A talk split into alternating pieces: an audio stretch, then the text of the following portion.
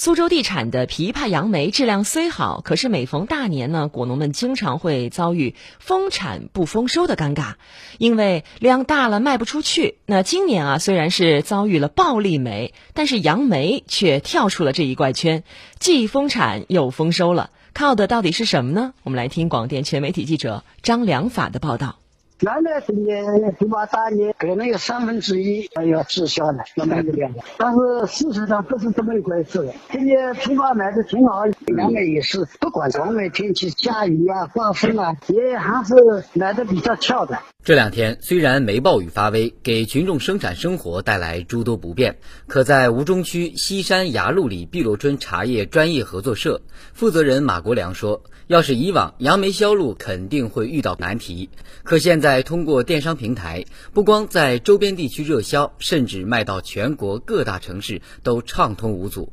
其实不光马国良，东西山的其他果农们也都有着一样的体会。东山镇莫离村果农殷喜清。枇杷杨梅今年都挺好销，都卖完了。只要销路好，价格就不会低。杨梅正常就十六块到十八、二十块三个价钱。现在这个网络销售厉害，没有网络销售，枇杷肯定卖不完，杨梅也卖不完。以农产品电子商务为工作重点的东山电商产业园，可以说是最好的一个例证。据运营经理徐纯介绍，今年通过他们电商产业园销售出去的枇杷达到八十九万单，三千二百九十一吨，销售额一点七亿元。接近销售总量的一半，相比去年同期增幅达到百分之三十九。虽然目前杨梅销售数据还没有统计出来，但徐纯表示绝不亚于枇杷。